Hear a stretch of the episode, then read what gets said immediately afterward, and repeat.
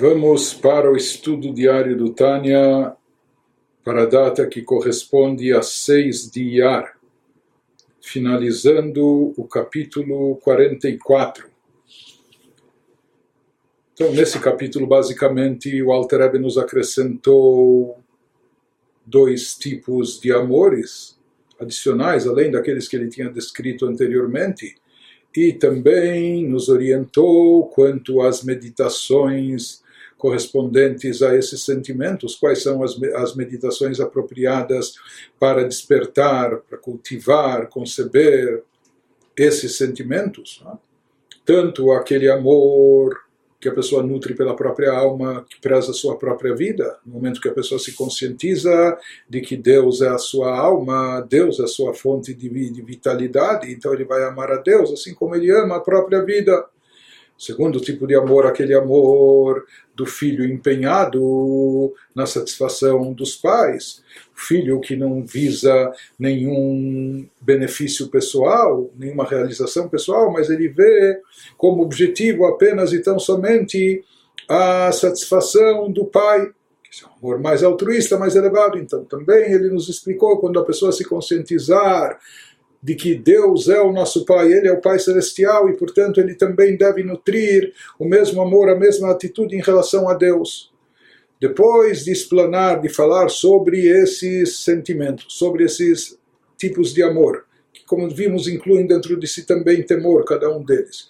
E nós falamos que esse amor pode permanecer na sua forma inata como um sentimento instintivo ou apenas nas câmaras ocultas secretas do coração, ou ele pode ser eh, trazido à tona, ele pode se revelar de forma mais intensa, aflorar de maneira mais evidente através da conscientização intelectual da pessoa através do seu raciocínio, e disso vai depender se vai atingir o mundo de Yetzirah ou de Briah. Então, na realidade, são níveis muito elevados de sentimento de amor para Deus. São níveis extremamente altos e nós vimos que eventualmente existe até um alcance maior, transcendental, que eles podem chegar até o nível de Ahavarabá, do grande amor, que é aquele que está ligado com a Tzilut, aquele amor que fala da essência de Deus e não só na sua atuação do mundo. Então nós falamos de níveis mais elevados. Interessante que agora concluindo esse capítulo, o Alter Rebbe vai nos remeter de volta ao capítulo anterior, ao capítulo 43, quando ele trouxe lá o amor mais básico, de nível inferior, aquele amor que ele chamou de Ahavat Olam, o amor mundano, aquele amor que a pessoa obtém através da meditação e concentração na grandeza de Deus, na sua atuação no mundo, Deus como criador do mundo, Deus como regente do mundo e do universo, Deus como eh, aquele que nutre todos os seres e criaturas de energia vital. Deus que preenche os mundos ou que circunda e envolve os mundos. É? Então, conforme explicou, então, aparentemente aqui nós somos para níveis mais elevados. Descrevemos categorias de amor eh, mais profundas, mais elevadas, e agora o Alter ele volta, ele volta para aquele amor original, para aquele amor básico chamado amor mundano, dizendo que mesmo com as categorias mais elevadas e mesmo que a pessoa se empenhe em conseguir e obter esse amor através das meditações correspondentes, mesmo assim ele não deve abrir mão daquele amor básico, aquele amor mundano que nós mencionamos no capítulo anterior. Isso que prossegue o Alter Rebbe nos dizendo, רק שאף על פי כן צריך לטרוח בשכלו להשיג ולהגיע גם לבחינת אהבת עולם הנ"ל, הבא מהתבונה ודעת בגדולת השם. Todavia, ressalta o Alter Rebbe, além de se empenhar nas meditações desse capítulo, a pessoa deve investir esforço mental para obter e alcançar também aquele nível inferior do, entre aspas, amor mundano mencionado acima no capítulo 43, que aquele amor mundano nós falamos que ele resulta do entendimento e conhecimento da grandeza de Deus na sua atuação em relação ao mundo, aos universos. que se a pessoa já está, a pessoa, se, se a pessoa conseguiu se envolver numa meditação que, que estimula um amor mais profundo, mais próximo, mais íntimo, ele sente Deus como sua alma, sua própria vida, ou ele se sente diante de Deus como um, como um filho diante do seu pai, ele sente Deus como seu pai celestial, e aparentemente isso é algo já mais próximo, íntimo, elevado. É, por que, que isso não é bastante? Por que, que é necessário ainda se prender, ou insistir, ou não, não abrir mão daquele amor, daquele amor básico, né, primário, que é o chamado amor mundano? Então aqui o Alter Rebbe vai estar nos explicando, por mais que esses dois amores que nós descrevemos nesse capítulo, eles que eles contêm também o temor, portanto são as duas asas, ou seja, esse, eles contêm, são dois sentimentos de amor e temor. E nós vimos que eles podem ser, por mais que eles são herança dos nossos antepassados, ligados com os patriarcas ou com Moshe Rabbeinu, mas mesmo assim nós podemos, eh, pudemos observar que eles podem ter uma associação forte intelectual, porque é através do intelecto, o intelecto que faz eles aflorarem, o intelecto que leva eles à tona, e portanto eles podem ter uma elevação até o mundo de Brial, mais do que isso até. Ou seja, que então parecem sentimentos completos. Será que precisa mais do que isso? Que conduza a, a pessoa, o que conduz as suas mitzvot até as 10 sefirot de Yetzirah, ou de mais do que isso de Briah? Mesmo assim, o Alter Rebbe ressalta que é necessário a pessoa continuar se empenhando, se esforçando com o seu intelecto para chegar a Havatolam, aquele amor mundano, que é o nível básico original que nós vimos no capítulo anterior. Por mais que esses dois amores como nós acabamos de ver na sessão anterior, esses dois amores mencionados nesse capítulo, eles podem chegar até o nível do Ahavarabá, do grande amor que atinge até a Tzilut. Mesmo assim é necessário se prender, ele diz continuar, continuar cultivando o amor básico, chamado Ahavat Olam, chamado amor mundano.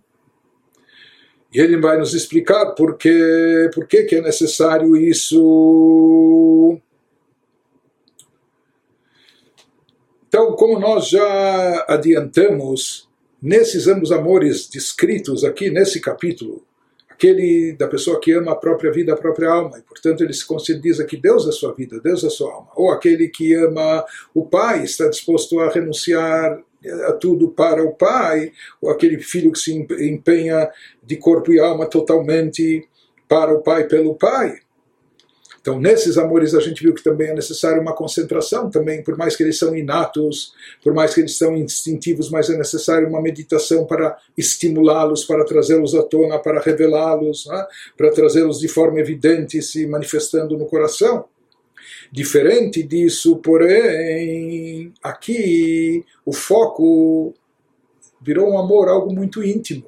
Que existe até uma, até uma vantagem nisso Deus é minha vida, minha alma, assim como eu tenho amor próprio, amo a minha vida, a minha existência, amo a Deus. Ou é, o filho que quer tudo pelo pai, eu me conscientizo que Deus é meu pai.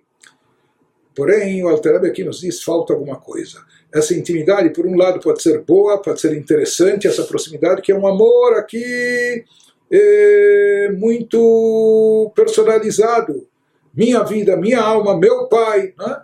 Mesmo assim, o que acontece? Nesse amor, nesses amores que nós descrevemos nesse capítulo, não está em evidência. Aqui não, não, não, se falou em nenhum momento na meditação sobre a grandeza de Deus, sobre a grandiosidade de Deus como, como Criador do universo, como regente do universo, como aquele que dá eh, força vital para todos os seres e criaturas, etc.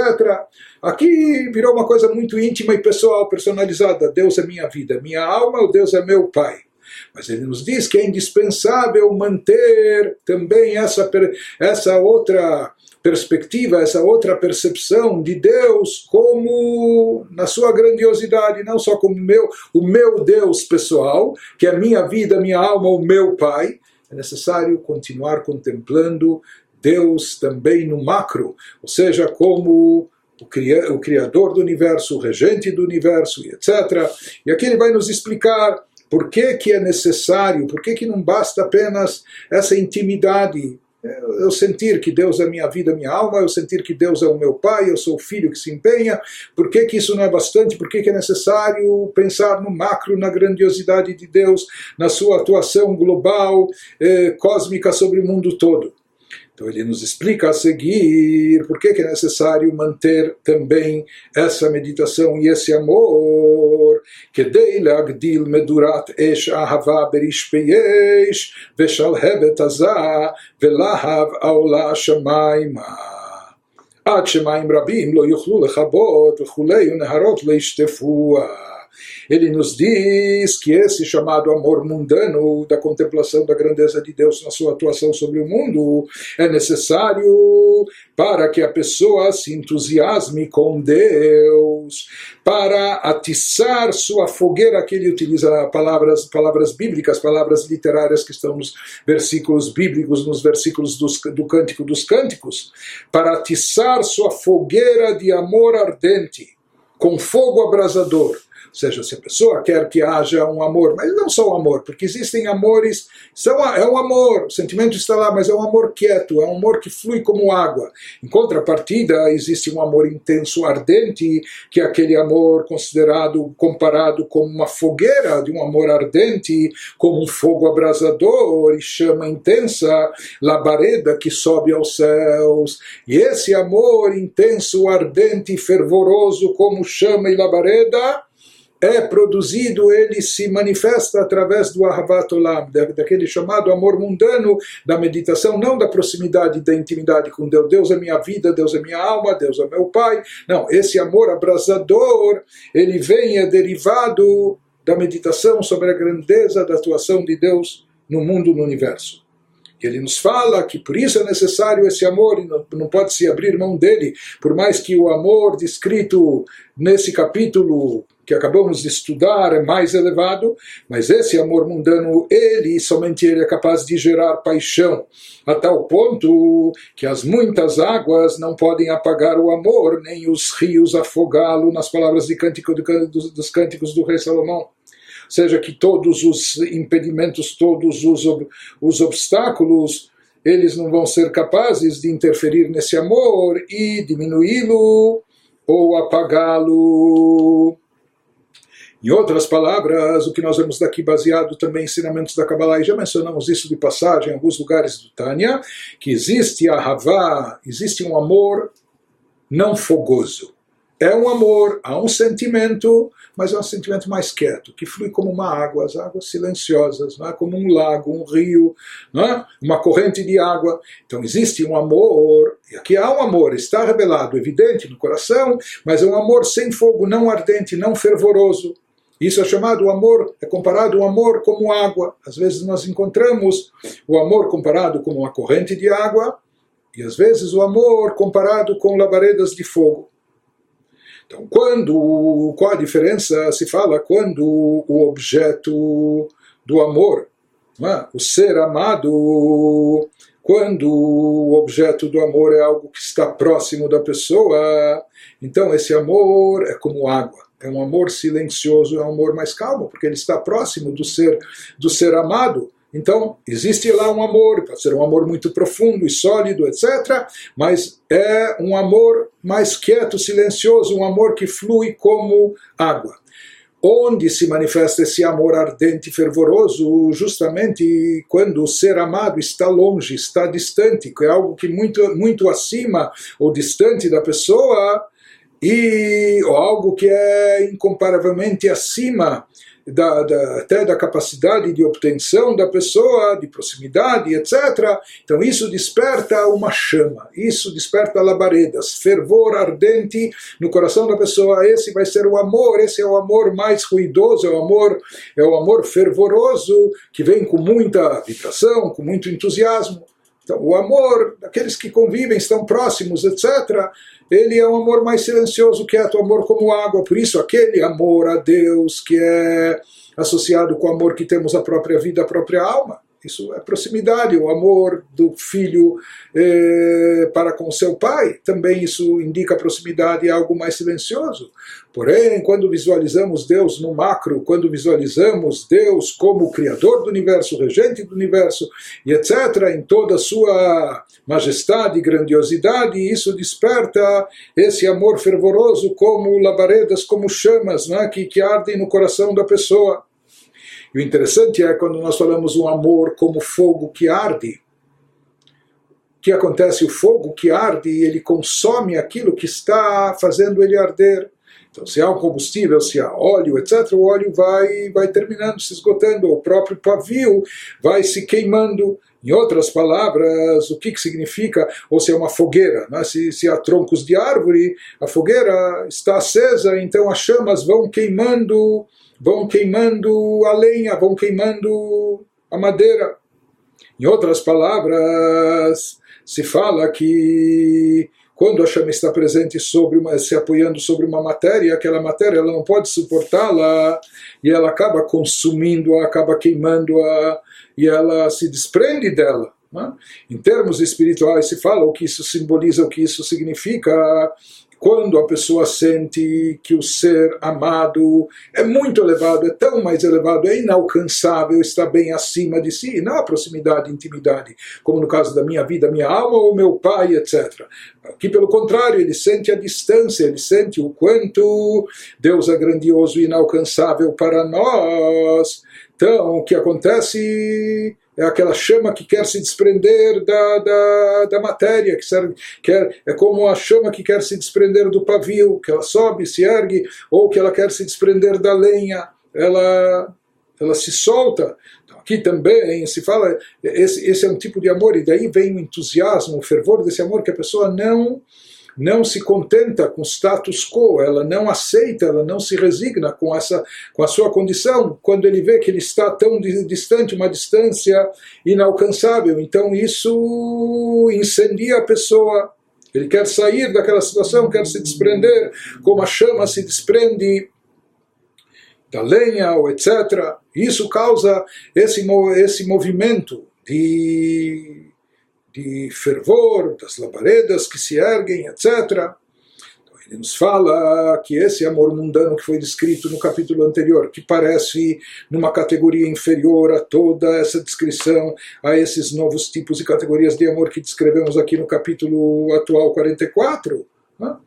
mas ele diz que ele oferece aquele amor original básico, que parece inferior, ele tem um aspecto que ele é mais elevado, que nesse aspecto ele é superior, que ele traz esse sentimento não de proximidade, de intimidade, que mantém o amor quieto, suave, por assim dizer, mas sim o que vai gerar um amor intenso, fervoroso, que incendia o coração da pessoa, é justamente a conscientização da grandiosidade de Deus, da distância inalcançável de nós, simples criaturas, meros seres de carne e osso, em relação ao Criador infinito e ilimitado.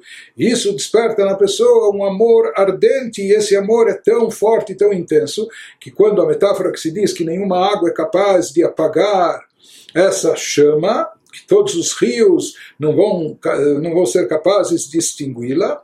Então se diz que assim também ocorre com esse sentimento gerado pela meditação na grandiosidade infinita de Deus. Quanto Deus é mais tão elevado, está tão acima de nós, isso deve, deve insuflar na pessoa um sentimento ardente de amor, eh, um sentimento fervoroso, com chamas e labaredas de amor, a tal ponto que todos os obstáculos, tudo que se opõe a esse amor vai ser apagado. Ou seja, assim como as águas não conseguem apagar, não conseguem apagar esse, esse fogo, então nada vai conseguir também apagar esse sentimento, nada vai conseguir diminuir ou extinguir eh, esse sentimento ardente, as chamas dessa dessa emoção nas palavras do Shira Shirim.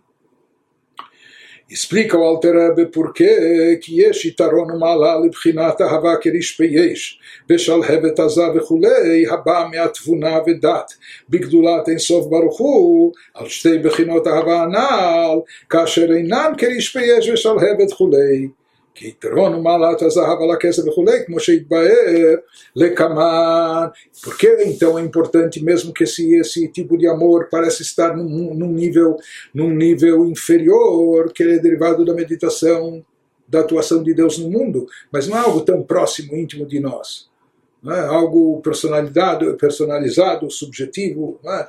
meu Deus, minha vida, meu Pai, etc. mesmo assim, ele nos diz: sabe por que é importante esse amor? Porque é esse amor que conduz ao fervor. Esse amor que traz essa essa chama fervorosa dentro da pessoa e esse aspecto que traz esse entusiasmo, essa, essa vibração, essa fogueira não é? dentro da pessoa, um amor ardente como fogo abrasador. E isso é muito importante e essencial obter e manter esse entusiasmo, essa vibração, esse fervor. Por isso mesmo que aqui se trate de uma meditação que envolve Deus atuando no mundo e não a essência de Deus, ou não tanto a proximidade de Deus a nós, como nossa vida, nossa alma, o nosso Pai. Mas é importante porque esse amor, justamente pela distância, pela majestade, pela grandiosidade, é, pela distância intransponível, inalcançável, ele gera esse fervor ardente, ele gera essas labaredas, né? ele gera esse fogo abrasador. Então ele nos diz, porque apesar de ser em geral de nível mais baixo esse chamado amor mundano, esse tipo de amor, porém, uma vez que ele é como fogo abrasador e chama intensa, justamente por causa dessa característica, daqui nós vemos que às vezes às vezes é mesmo é melhor estar num nível mais baixo, mas pelo menos com entusiasmo, com fervor, com vibração. Isso é indispensável, diz o Alter Ebe. Então, é, uma vez que ele é como fogo abrasador e chama intensa, etc., resultante do entendimento e conhecimento da grandeza do abençoado infinito, então, por, por ter essas características, por ser ele o fogo abrasador e chama intensa, por envolver todo esse entusiasmo e, e vibração, ele tem vantagem e superioridade em relação aos dois tipos de, de amor mencionados acima nesse capítulo os quais, em geral, eles não são, tanto um como outro, tanto aquele que ama a Deus por sentir e perceber que Deus é sua vida, sua alma, ou aquele que ama a Deus como filho que quer fazer tudo pelo Pai. Em geral, esses tipos de amor não são como fogo abrasador e chama, etc. São amores, são amores sólidos, importantes, profundos, mas mais tranquilos, mais suaves, por assim dizer. E aqui que nós estamos vendo que no serviço a Deus, na, na evolução espiritual da pessoa, é importantíssimo, é indispensável também o chamado fogo abrasador, eh, o entusiasmo, o fervor. Isso só é obtido através da meditação que envolve esse amor mundano. E aqui ele nos fala que a superioridade desse amor é tão grande que seria, ele compara como a superioridade naturalmente evidente do ouro em relação à prata. Ambos são, são, são é, metais nobres, mas o ouro é muito mais caro que a prata, o ouro é muito mais raro que a prata. O ouro reluz muito mais que a prata. Como ele vai explicar mais tarde, no capítulo 50, ele vai voltar a essa metáfora, essa comparação entre o ouro e a prata e o que eles representam. De qualquer forma, o Alter nos diz que o fato desse amor mundano ser mais elevado do que os dois tipos de amor descritos nesse último capítulo, por mais que aqueles dois amores nós vimos que eles podem chegar até o nível transcendental de Ahavarabá que atinge até Atzilut, mas mesmo assim as características deles têm a ver com a chamada prata, ou têm a ver com, com a água, tem a ver, é o tipo do amor mais silencioso, mais quieto. Por isso ele nos diz que mesmo que esse amor, o amor mundano, seja de um nível inferior, uma meditação que envolve algo inferior, mas ele possui uma vantagem, uma qualidade especial pelo fato de ser fervoroso, de ser como chama ardente, etc. Um amor abrasador. E nisso ele leva vantagem sobre os dois amores mencionados nesse capítulo. E essa vantagem é tão grande, ele nos fala que é como a vantagem superioridade do ouro sobre a prata. A vantagem do ouro sobre a prata não consiste apenas no ouro ser mais raro ou mais caro e precioso, mas pelas próprias características. O ouro brilha e reluz muito mais que a prata. Que a prata. Por isso o ouro atrai a pessoa mais do que a prata. Assim também se diz que esse amor a Deus, que é como, como fogo intenso, etc., ele produz uma atração amor que traz uma atração, um anseio a Deus maior, mais intenso do que os outros, com toda a sua elevação, com toda a sua profundidade. E mais um motivo que ele vai nos dizer por que a pessoa deve procurar manter também cultivar sempre esse amor mais básico e elementar, mesmo que ele já estiver em níveis espirituais mais elevados e evoluídos, conseguindo atingir também as meditações e gerar os tipos de amor que são descritos nesse capítulo. Mais um motivo por que ele não deve abdicar, não deve abrir mão desse amor elementar e básico do amor mundano. Vegam koladam betachlito lemandat כבוד השם ויקר תפארת גדולתו, איש איש כפי אשר יוכל שאת, כמו שכתוב בראי מהם בפרשת בו, בגין דשתומא דאון ליה וכולי, כנודע.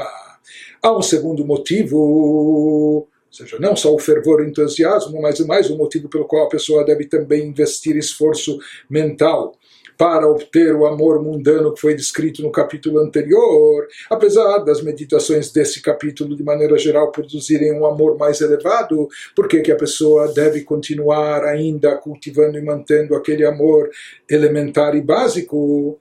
Porque esse é todo o propósito do homem, nas palavras de, de Eclesiastes do rei Salomão e a razão de sua existência, ou seja, o ser humano existe para conhecer Dat, a glória de Deus nas palavras do profeta Habacuc 2.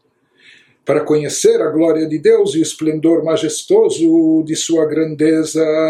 Na verdade, o ser humano está aqui Deus se escondeu, se camuflou e o ser humano foi colocado aqui para que ele desvende, tire o véu e descubra a divindade, descubra a grandeza, a grandiosidade de Deus, o Criador, entenda, absorva, se conscientize disso. Na verdade, é para isso, por esse motivo que nós estamos aqui, ou seja, Vezekoladam, Ladat Kvod esse é o objetivo nosso, conhecer a glória de Deus, o esplendor majestoso de sua grandeza. Embora Deus, de modo inerente, fuja a compreensão, ou seja, a divindade é algo que está é, infinito e limitado acima do intelecto. O intelecto nem é a ferramenta adequada para captar Deus divindade, porque o intelecto, por mais brilhante e genial que seja, sempre vai ser limitado, porque o ser humano, a criatura é limitada, o intelecto é limitado. É?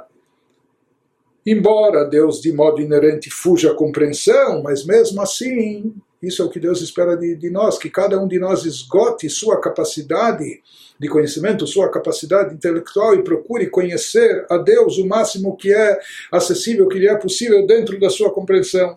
Por mais que meio de, de modo inerente Deus fuja a compreensão, mas cada indivíduo mesmo assim deve tentar apreender o quanto puder suportar, conforme está escrito no Zohar na seção Raya Mehem na Parshat Bo, que Deus mandou os seus diferentes, Deus, ele emanou seus diferentes atributos. Por que, que Deus emanou os atributos dele? Que, que não há só Criador e criatura. Por que, que há os atributos? Porque a criatura jamais chegaria diretamente ao Criador. Então Deus colocou os atributos para que o conhecessem, que através dos seus atributos, da sua atuação, a gente pudesse ter alguma noção de conhecimento dele. Se fosse dele sozinho ou diretamente a ele, não conseguiríamos, seria totalmente inacessível. Mas assim explica o que está escrito no Zor, Urai Mehemna, por que Deus colocou os atributos? Para que nos possibilitar o conhecimento, tornar mais acessível o nosso conhecimento a Ele, como é sabido, assim consta em Yetzchaim, etc., nos escritos cabalísticos. Portanto, uma vez que o objetivo da criação é para que as criaturas conheçam e reconheçam a Deus e a sua grandeza, isso, esse despertar ocorre não quando a gente só se conscientiza que Deus é a nossa vida, a nossa alma, ou Ele é nosso Pai, mas sim quando a gente se conscientiza da grandeza de Deus na sua atuação no universo. Por isso, essa, esse tipo de Ahavá de amor é imprescindível, indispensável, e essa meditação que leva a ele é o conhecimento divino que se espera de nós, criaturas, que isso é a nossa missão, motivo, a nossa razão de ser aqui nesse mundo, e está ligado com o propósito da criação. Portanto, aqui nos explicou Alter por que motivo mesmo enveredados nesse, nesses caminhos que levam a amores superiores, a pessoa não deve aplicar e abrir mão de continuar cultivando esse amor primário e básico chamado amor, o amor mundano.